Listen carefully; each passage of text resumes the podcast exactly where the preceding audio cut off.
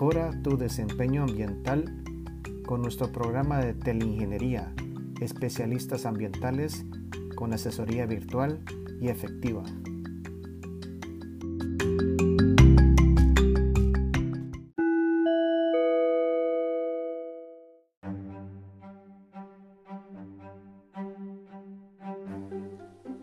Hola amigos, una nueva entrevista en nuestro programa Circularidad del podcast del Centro Guatemalteco de Producción Más Limpia. Hoy, jueves 14 de enero, ya rápidamente ha pasado ya los casi los primeros 15 días del, mes de enero de este nuevo año.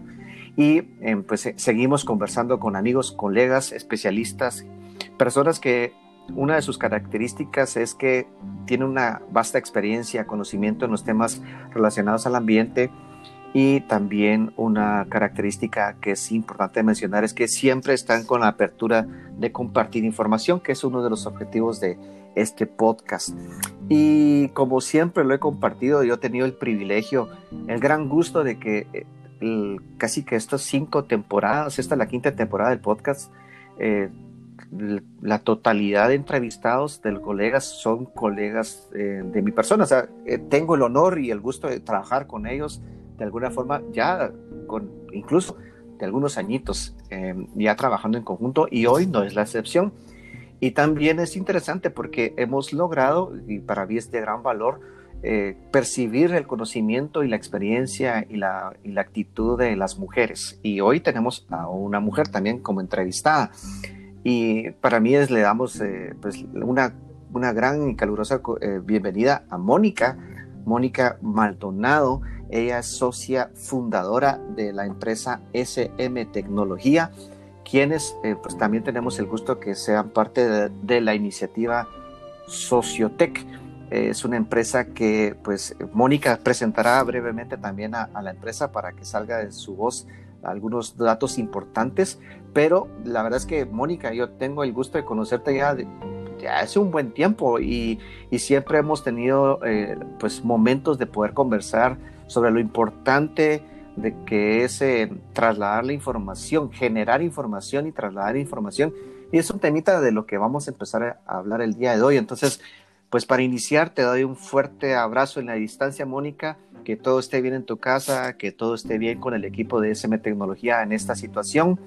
Y te doy la palabra, por favor, para que puedas presentarte y dar un primer saludo aquí a la audiencia de Circularidad. Excelente, pues muchas gracias Luis por esa, por esa calurosa bienvenida. Realmente es un gusto poder estar compartiendo aquí con ustedes. Como bien dice Luis, eh, pues agradeciendo al centro la iniciativa que han tenido de crear este espacio para poder compartir con todos algunos conceptos, algunas ideas, algunos sueños, ¿verdad? Porque muchas veces así ha comenzado todo esto. Em, y poder darnos este espacio. Realmente les agradecemos mucho y esperamos poder compartir con ustedes el tema del día de hoy, que aquí les vamos a ir compartiendo con Luis. Gracias. Perfecto, Mónica. Solo si nos puedes dar un súper resumen de cuál es el enfoque de tu empresa, por favor, porque es importante, ya que para que la audiencia eh, conozca que estamos hablando con una persona que pues conoce y tiene experiencia en el tema y, y que quiere compartirlo el día de hoy. Muchas gracias Luis. Pues miren, para contarles, nosotros eh, justamente este año en la empresa estamos cumpliendo 15 años de estar eh, brindando soluciones de tecnología, así nos, así nos vemos nosotros, ¿verdad? Inicialmente pues empezamos a trabajar con las tecnologías que habían en ese entonces eh, y hemos tenido la dicha y el reto de adaptarnos a las nuevas tecnologías. En estos 15 años hemos visto cómo han cambiado eh, tanto los equipos, las tendencias, los parámetros que se miden desde hace 15 años para acá. Así que es parte también de lo que quisiéramos compartir ahora. Y ya eso nos dedicamos en ICM Tecnología, a dar soluciones en, en todos los temas de monitoreo ambiental. Perfecto. Entonces, amigos, hoy vamos a hablar un poco sobre un punto importantísimo que es, como lo bien lo dice Mónica, Hoy vamos a hablar sobre cuáles son las tendencias en este aspecto de monitoreo ambiental y eh, de alguna forma qué aplicaciones se han encontrado de, acuerdo a las situaciones en las que buscamos, desde el punto de vista de eh, sacar monitoreos ambientales con un enfoque de entender cuál es la, la situación de ciertas condiciones para cierta población o incluso eh, para hacer monitoreos con un enfoque empresarial y es algo con el que nosotros desde el centro nos respaldamos mucho con SM Tecnología para ir abordando algunos temas, principalmente con empresas. Entonces, eh, inicialmente, Mónica, eh, ¿podrías comentarnos qué significa eh, monitoreo ambiental y, cómo han ido ustedes identificando el nivel de importancia de tener este concepto dentro de la sociedad y también dentro de las empresas debido a, su relación con la salud, pública. Así es, gracias Luis. Pues realmente lo que nosotros nos interesa cuando hacemos un monitoreo ambiental es poder determinar algún compuesto o algún componente que esté ya sea, em, digamos, de una forma natural o de una forma producida en el ambiente y que en algún momento pueda ser dañino a la salud. Y justamente lo que tú comentabas em, eh, tiene mucha relación con la salud pública. Realmente, eh, históricamente se ha dado la, tendencia que era puramente regulatorio y lo que les interesaba era eh, con el tema de, producción más limpia. Ahora nos interesaba como monitorear al final de, la, de la fuente fija qué era lo que nosotros estábamos sacando al ambiente. Y las regulaciones empezaron en esa, en esa dirección, para regular qué era lo que nosotros estábamos emitiendo al ambiente. Y justamente a eso ha ido cambiando, el, el interés por el monitoreo ha ido más allá y, y, la tendencia, digamos, es poder utilizar esta información para temas de salud pública. Al final, lo que estamos impactando con todo lo que nosotros emitimos al ambiente por cualquiera de las actividades que tenemos, ya sea empresariales, industriales, el tráfico, ¿verdad? Eh, muchos de nosotros pasamos bastante tiempo en el tráfico y al final estamos expuestos a todos los contaminantes que, emiten los, transportes, eh, vamos, todo lo que es las fuentes móviles, ¿verdad? Entonces, ¿qué, ¿qué, es lo que pasa? Nosotros vemos que en los países eh, más desarrollados la tendencia fue a ser cada vez más estrictos los niveles a los cuales podía estar expuesta la población, porque empezaron a identificar que la contaminación ambiental, digamos, puede tener consecuencias tan, tan profundas como hasta bajo peso en los recién nacidos. En México hay algunos estudios que, están relacionando eso, entonces imagínense, nosotros estamos bastante atrasados en ese tema. Eh, nosotros no hemos podido relacionar temas de cáncer pulmonar, síntomas respiratorios, ya sea severos o, ligeros, ¿verdad? Eh, personas con asma, cómo se ven afectadas cuando las condiciones de la, de la calidad del aire es diferente. Entonces, eso es lo que nosotros queremos. Nosotros queremos tener un ambiente más saludable en general y la población se dio cuenta que también pueden ser partícipes de esta, de esta tendencia, ¿verdad? O sea, yo quiero saber cómo está la calidad del aire en el ambiente en donde yo vivo. Regresando un poco a lo que tú comentabas de la salud pública, eh, en muchos países utilizan la información de la calidad del aire para poder tomar decisiones, para proteger a personas en, grupos de alto riesgo, como son los grupos que mencionamos ahorita, ¿verdad? de personas con ciertas enfermedades respiratorias, niños con asma. y puedo salir afuera, se pueden realizar actividades en el exterior o no, y también hacer infraestructura en salud, que es un tema que aquí en Guatemala pues nos falta mucho. Okay. Es muy interesante cómo ha ido evolucionando este concepto, porque eh, yo creo que una de las, y eso es lo que vamos a abordar ya como segundo punto, pero tratando de, en mi experiencia personal, recuerdo cuando empieza, empieza eh, a, impactar más el Internet, por ejemplo, los sistemas de comunicación, las redes sociales, la generación de aplicaciones que uno puede tenerlos en el celular. Eh, por ejemplo, este podcast lo estamos grabando de celular a celular o de, o de, un equipo móvil a un equipo móvil. O sea, a esos niveles hemos llegado. Y, y creo que uno de los puntos que, que, que públicamente empezó a interesar a, la gente, por ejemplo, fue el clima, ¿no? O sea, eh, yo vi cuántos videos no he visto yo donde la gente eh, cada vez sí está muy interesada en entender cómo va a ser el clima, porque en muchas regiones del mundo el clima ha ido variando bastante, incluso de hora en hora. Entonces, eh, en algunas regiones resulta de que en la mañana llueve, pues, después se sabe que no, que va a haber calor. Entonces la gente, en lo coloquial es, no sé si salir con, con capas, si salir con sombrillas, si salgo con bufanda. Eh, y en, bueno, y en algunas regiones del planeta, pues las condiciones son, más extremas que en este clima que usualmente se tiene en Guatemala, que es un poco más templado y, aunque existan variaciones, no es tan extremo como en otras. Pero eso es ese, no sé si estoy en lo correcto, pero esa es mi experiencia como, como usuario tradicional de todas esas herramientas informáticas. Pero después empezó a surgir mucho este tema de eh, el tema de calidad de aire, por ejemplo, exposición de calidad de aire, este, hasta en algunos casos entender qué nivel de, dispersión de particulado hay en, en, ciertas regiones de las ciudades. Y de ahí empezamos a hablar eh, ya de algunas cosas como calidad de agua. yo estoy seguro que en algunas regiones del mundo, ya en algunos ríos, se empieza a monitorear qué, qué calidad de agua hay en estos, porque terminan siendo fuentes de uso para, la, para el consumo humano, ¿no? Entonces, definitivamente el monitoreo ambiental aunque tiene una aplicación eh, en nuestro ámbito, es muy lógico de pensar que es una aplicación más empresarial o cada vez ha ido desbordando al uso de la población. Y entonces, eh, eh, yo, a mí me gusta mucho esto de las aplicaciones y resulta que Guatemala no tiene los sistemas ah, todavía implementados para que, como en, otros, en otras ciudades del mundo, uno sí ya puede monitorear la calidad de aire, incluso hasta por horarios, como tú bien dices.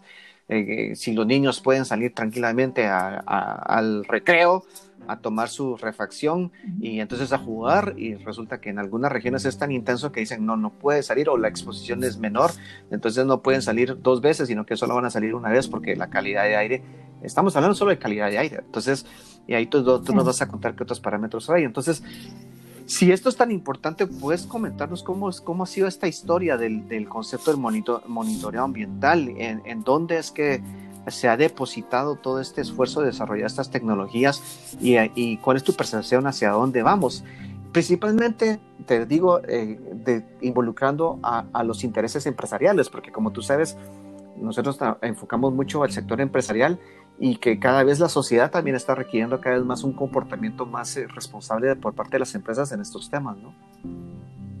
Así es, no, excelente. Y tocaste muchos temas interesantes.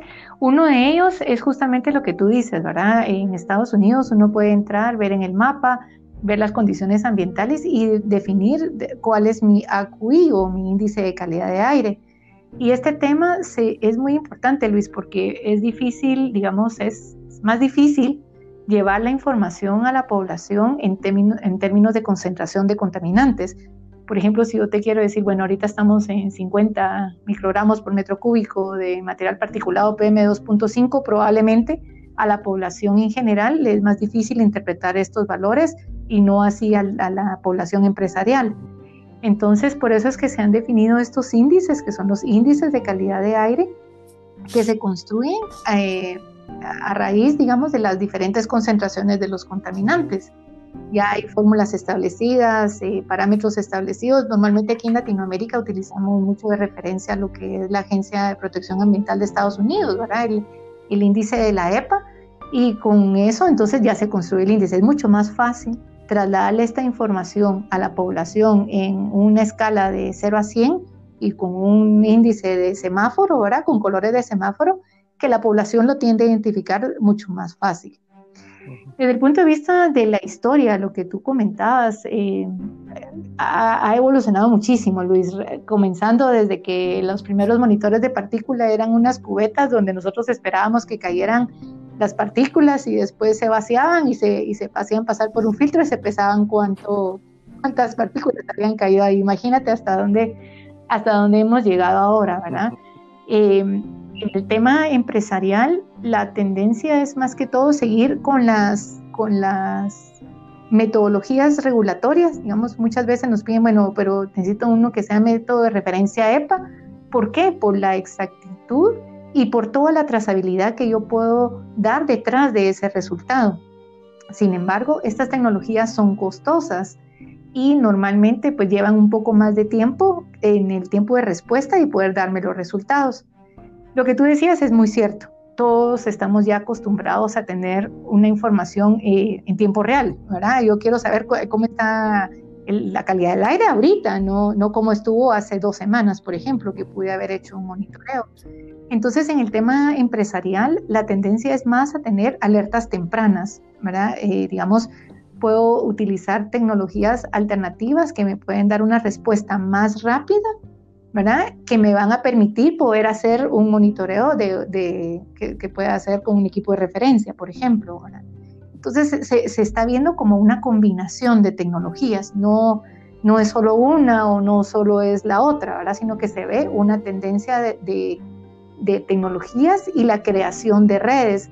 Yo recuerdo que tuvimos esa conversación contigo hace, hace un par de años en, tu oficina, ¿verdad? Y decíamos, bueno, que, imagínate qué interesante sería que en la ciudad de Guatemala o en todo el país pudiéramos tener una red de sensores que pudieran estar detectando esta información en tiempo real, claro, sacrificando cierta exactitud y trazabilidad de los resultados, pero pudiendo dar esa información en tiempo real.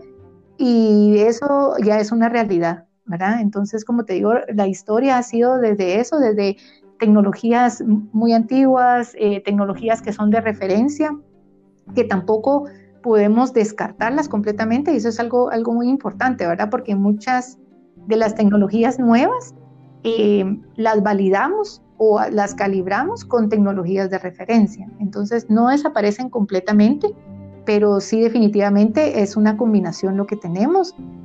Lo que tú mencionabas también, ¿verdad? De, ¿qué, pasa ahora cuando ya involucro otros factores como el agua, el, tráfico, si la calidad del aire está muy mala, bueno, puedo eh, acelerar semáforos para para agilizar el, flujo vehicular. Pues, todo eso ya estamos hablando como de ciudades inteligentes, ¿verdad? Que también ya lo tenemos acá. Sí.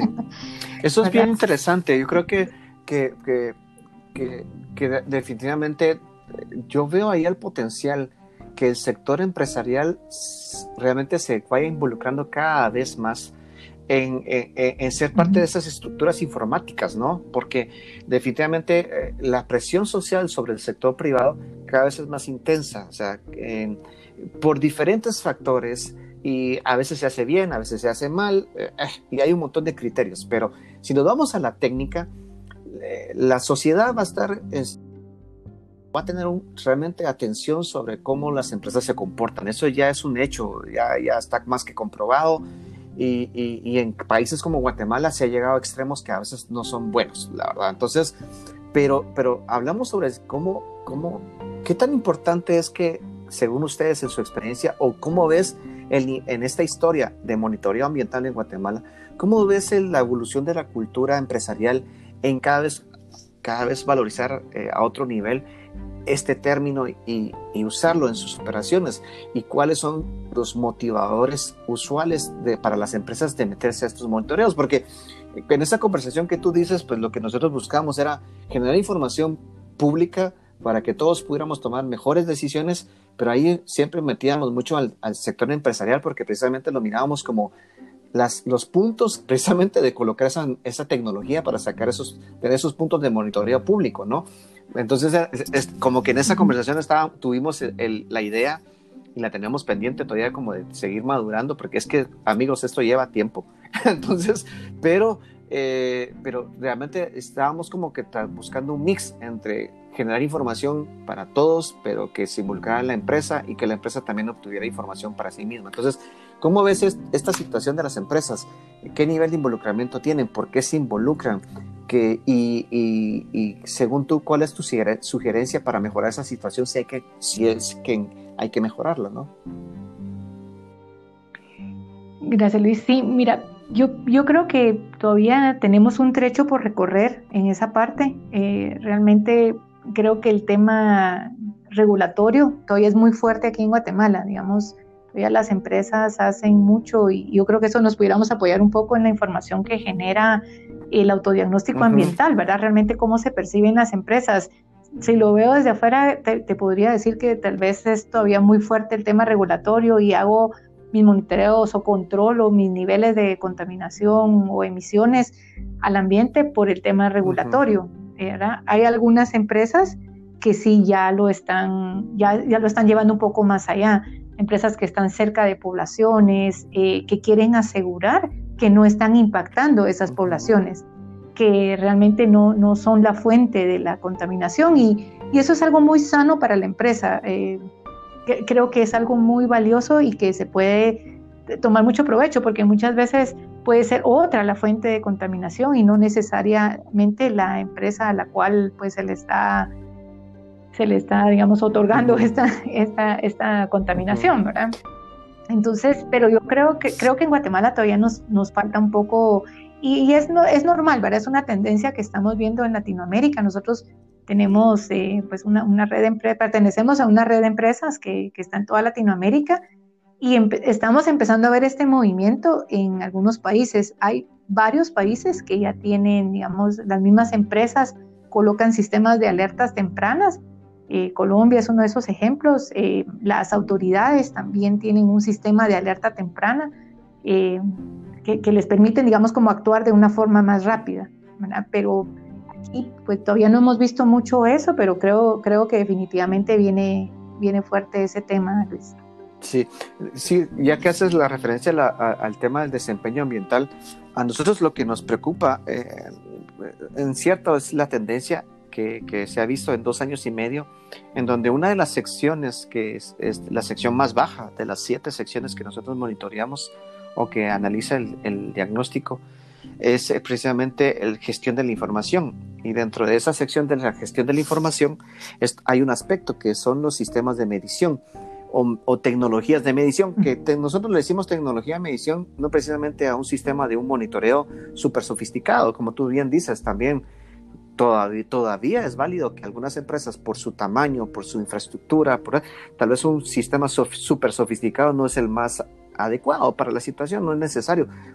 Y el mercado ha generado un montón de alternativas y la ciencia y la tecnología genera una vastedad de alternativas, pero a lo que voy es de que de los siete secciones, precisamente este, esta sección de gestión de la información es la más baja, es la segunda más baja, porque la más baja es la de perspectiva de ciclo de vida, que es como el, el, el, enfoque de, de, extender mi responsabilidad ambiental en mi encadenamiento productivo, ¿verdad? Sino que y el segundo más bajo es precisamente la gestión de la información. Y lo que nos dicen las empresas en pocas palabras es no monitoreo, o sea, no mido, eh, no documento, no tengo muy buenos, no, no tengo muy buenos controles eh, y los que tengo no los interpreto. Lo que tú dices, a veces las empresas generan un montón de información y no, la terminan usando. Entonces, eh, generan información, la documentan, pero después ya no la usan. Y por último, no la comunican. Entonces, entonces, si, si, una empresa, y por ejemplo, en niveles de, que estamos hablando de certificaciones, precisamente una certificación puede venirse abajo inmediatamente si una empresa no tiene la información a la mano en el tiempo adecuado y en la calidad adecuada, en la precisión adecuada. Entonces, nos preocupa porque eh, las empresas piensan que están bien en los otros siete, en los otros cinco aspectos están mejor pero esa base informática está por los suelos. Entonces, ¿qué tan sólido, qué tan sólida es la gestión ambiental de las empresas si no tienen una fuente de información de calidad para tomar las mejores decisiones? Porque al final de cuentas la información la generamos para tomar decisiones, ¿no? Entonces yo todos los días le tomo el peso para saber si lo que, el esfuerzo que estoy haciendo para estar saludable, pero si lo, lo leo y no veo las gráficas de tendencia y no sé si en un mes o en una semana si estoy cumpliendo metas, por ejemplo, de reducción, entonces, ¿de qué me sirve estar tomándome la, balanza todos los días, por ejemplo? Entonces, eh, y eso sucede con las empresas, ¿no? Entonces, sí, es un llamado de atención positivo de que el sector empresarial y también el público, el consumidor, tiene que entender que sí tenemos que generar información para entender en qué ámbito estamos viviendo, en qué calidad de ambiente estamos viviendo, y no solo externo, sino incluso hasta interno, ¿verdad, Mónica? Porque el monitoreo ambiental, una de sus aplicaciones también son en áreas cerradas, son áreas en donde la gente está trabajando, como tú bien dices, ocho horas al día y después pasa dos horas en otro ambiente cerrado que es el vehículo. Entonces, eh, es, es bien crítico que, que, logremos evolucionar esta cultura de valorizar eh, la generación de información por medio de tecnologías, no importa qué tipo, pero generar información para tomar mejores decisiones. Eh, amigos, vamos a un pequeño corte. Regresamos en unos segundos para seguir conversando con Mónica sobre lo importante que es hacer eh, el monitoreo ambiental en nuestras actividades. Regresamos en unos segundos.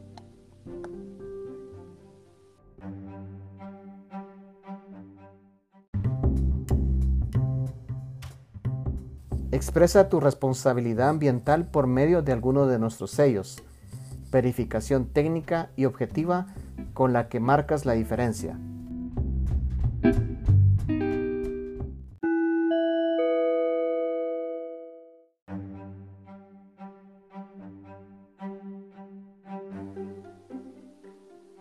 regreso amigos, en esta entrevista que está enfocada al... Estamos hablando de sobre lo importante que, que es el monitoreo ambiental para, para nuestra salud, la salud pública, la salud de todos, pero también es una variable, es un concepto que las empresas lo pueden aplicar con un enfoque técnico, o sea, con un enfoque que le da información para tomar mejores decisiones y no necesariamente para solo estar al día con legal con problemas con la autoridad. Eh, no es que eso sea malo, porque creo que Mónica, estamos con Mónica Maldonado de SM Tecnología, Sociotec del Centro Guatemalteco de Producción Limpia, una empresa que lleva ya 15 años, felicidades por estos 15 años, y impulsando la introducción de tecnologías y metodologías para el monitoreo ambiental. Pero eh, eso es lo que estábamos conversando con Mónica. Es que eh, la tendencia todavía es que las empresas enfocan este concepto muy amarrado al tema de cumplir con, con requerimientos legales y, y, y, eso no es suficiente, ¿no, Mónica? O sea, en mi experiencia mm, eh, no es suficiente. O sea, eh, aunque las empresas estén haciendo los monitoreos porque les compete una aplicación de ley, esa información técnica tiene de gran valor y lo pueden llevar a otro nivel de análisis para sacar conclusiones de otro tipo, ¿no?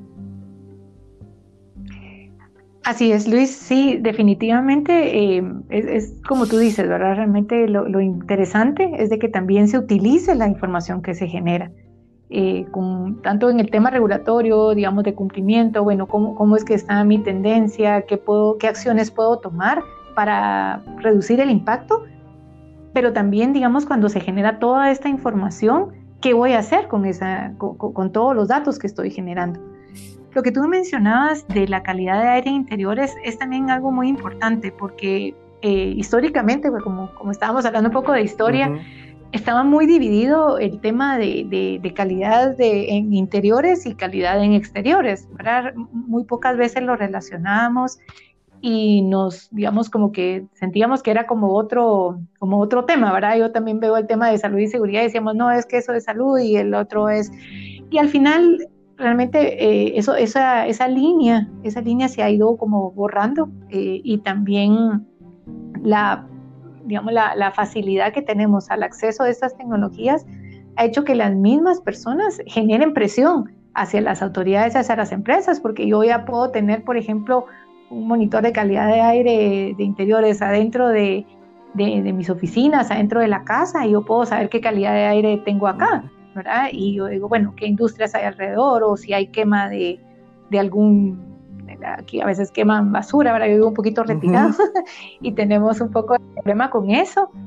Y sin ir tan lejos, eh, con el, el, incidente que pasó en Estados Unidos, ¿verdad? El año pasado con los incendios, fue muy, muy visible ese tema, ¿verdad? Eh, había muchas personas que estaban monitoreando la calidad del aire dentro de sus, dentro de sus eh, viviendas eh, y también había monitoreo de calidad del aire afuera y, en base a eso pues se tomaban muchas decisiones de que si los niños iban al colegio, se suspendían actividades, bueno, que fue un tema muy, muy, muy fuerte, ¿verdad? Pero sí, ahí se, se, se vio todavía más que esa línea se va, se va borrando, ¿verdad, Luis? Y sí se va, va creando esa presión de decir, bueno, si yo, si yo tengo una mala calidad del aire acá, ¿qué puede ser? Estoy viviendo cerca de una de una carretera? Eh, ¿Qué se puede hacer? ¿Qué pueden hacer nuestras autoridades para reducir esas, esos niveles de contaminación de compuestos orgánicos volátiles, de material particulado, de diésel?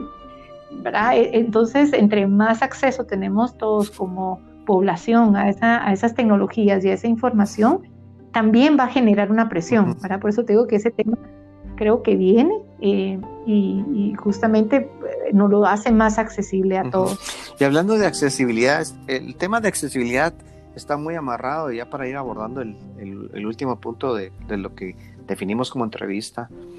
Eh, la accesibilidad está, está muy amarrado a la disponibilidad de, la tecnología. O sea, la tecnología eh, tiene sus pros y sus contras. ¿Cómo está esta situación actualmente? ¿Cuáles, qué, qué, ventajas, qué desventajas hay sobre cómo ha ido desarrollando la, pues, la tecnología en la medición para tener estos monitoreos ambientales? Mira, en el tema de, las metodologías, poco lo que les comentaba anteriormente, eh, una de las ventajas que tenemos con los equipos y las metodologías de referencia es de que es eh, más fácil poder demostrar la veracidad, la exactitud, la, precisión de los datos que yo estoy generando. Eh, ¿Por qué? Porque son equipos, son metodologías que han sido probadas por, por varios años en diferentes circunstancias, se, hacen validaciones de varias tecnologías simultáneamente, hay algunas que sí cumplen con todos los requisitos que tengamos de variabilidad, de reproducibilidad, eh, y por eso es que no han desaparecido, ¿verdad? Siguen, siguen vigentes eh, es una de las desventajas que tenemos en los sistemas de, de, digamos, de, de, alerta temprana o los monitoreos de bajo costo, es de que perdemos un poco el tema de la, de la trazabilidad y también de la exactitud. ¿verdad? Tenemos que entender que las aplicaciones son diferentes. Eh, definitivamente entre las ventajas y las desventajas están el costo. ¿verdad? Un, un equipo con una metodología aprobada por EPA es eh, mucho más costosa que una metodología en tiempo real de bajo costo.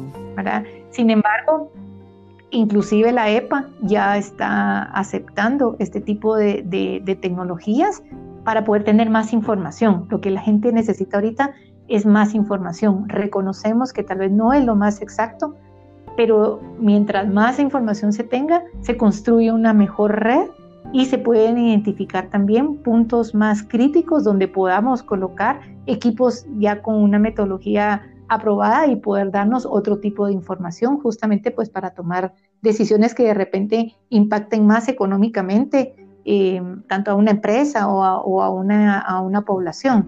¿verdad? Pero esta información que se genera a bajo costo nos puede ayudar a, a cerrar esa brecha. Sí, de, definitivamente yo sigo pensando que eso, eso es una buena noticia para todos, porque yo creo que mientras también estas entidades que tienen un reconocimiento como la EPA, por ejemplo, ¿no? que tiene, pues, es una institución que tiene todavía pues un respeto ¿no? Eh, en, en, los medios usualmente, eh, sí abran un poco porque definitivamente no, a nosotros nos pasa eso, de muchas pequeñas empresas, por ejemplo, se, se acercan a veces a querer hacer, tienen la duda si están bien o están mal en algunos puntos.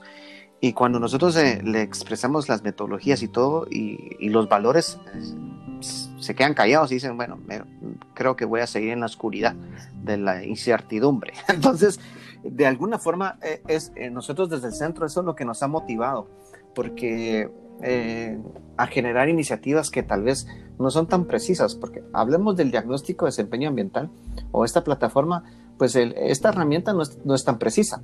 ¿Verdad? o sea, eh, es obvio que en, una, en un ejercicio de dos horas o de una hora, posiblemente una empresa no, no, vaya, no va a tener el nivel de, fidelidad, de exactitud sobre cuál es su situación ambiental. Sin embargo, eh, son poco las empresas las que buscan eso. Nosotros lo que buscamos con esta, con esta metodología que tiene cierto nivel de, eh, no, no, es tan precisa en este análisis, es acercar a la mayoría fácilmente para que muchos más abran la, los ojos y entiendan que hay cosas que sí hay que analizar y hay que entender y, y, hay que arreglar y prevenir en todo caso. Y ese concepto nos ha servido mucho porque nosotros en la metodología esta ya logramos casi 185 autodiagnósticos y eso yo estoy segurísimo que no lo hubiéramos logrado con la metodología tradicional, que eso sería como el EPA, como el, el, el, el equipo autorizado por EPA y que cuesta un ojo de la cara, por ejemplo.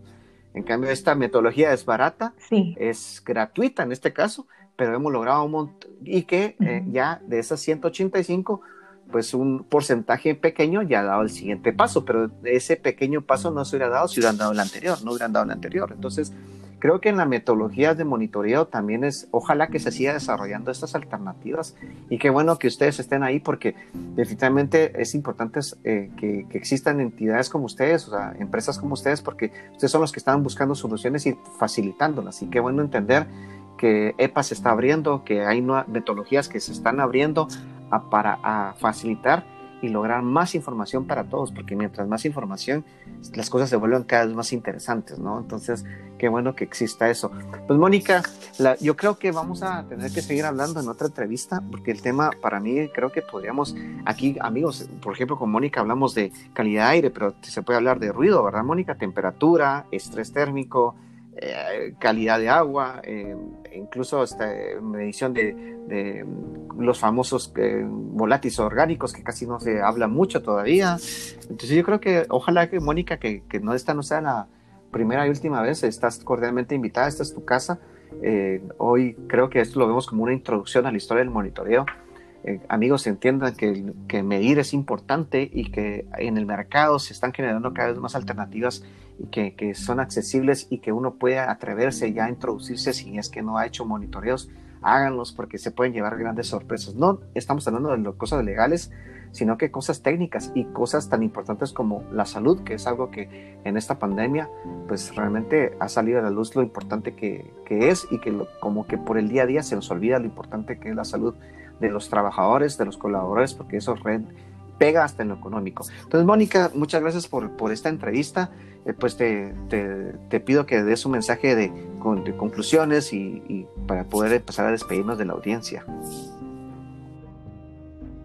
Excelente, pues muchas gracias Luis por la invitación y realmente como tú dices, es una invitación a todos a conocer un poco más de nuestros procesos, de nuestro ambiente, eh, incluso en Europa, ahorita que mencionaste el tema del COVID, hicieron muchos estudios eh, que correlacionaban la, cantidad de partículas que había en el ambiente con la incidencia de casos, ¿verdad? Porque justamente las personas estaban más propensas porque se veía afectado el, los sistemas respiratorios. Así que eh, muchas gracias Luis por la, por la invitación, estamos a la orden, pueden visitarnos ahí a través de la página del centro de producción eh, y de verdad que es un, gran gusto platicar contigo Luis y con mucho gusto podemos ir desarrollando otros temas. Hay muchísimas cosas interesantes y, la tecnología está de nuestro lado, así que hay que aprovechar. Mónica, pues muchas gracias por, por tu tiempo, por tu conocimiento.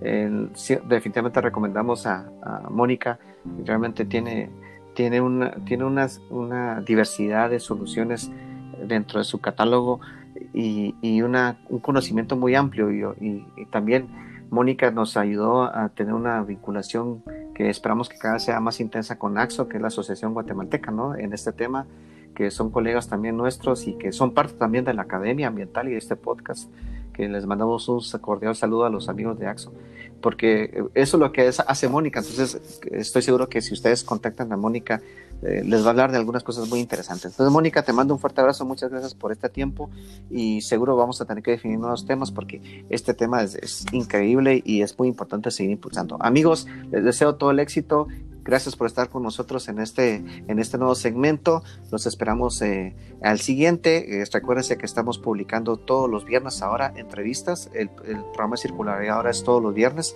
y ya muy pronto creo que vamos a abrir, vamos a, reactivar el programa de desempeño ambiental con consejos más cortos o audios más cortos y también todo indica que tal vez vamos a, tener la presencia ya de la, del Ministerio de Ambiente en este podcast, como creo que es importante entender qué está haciendo el gobierno en el caso de Guatemala y eh, posiblemente vamos a empezar a, a, tener programas técnicos más específicos, empezando por el agua. Son cosas que están surgiendo en este nuevo año y que los invitamos a que sean parte de toda esta iniciativa.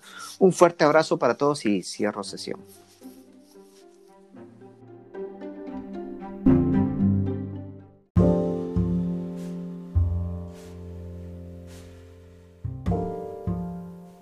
Incluye en tu actitud al ambiente.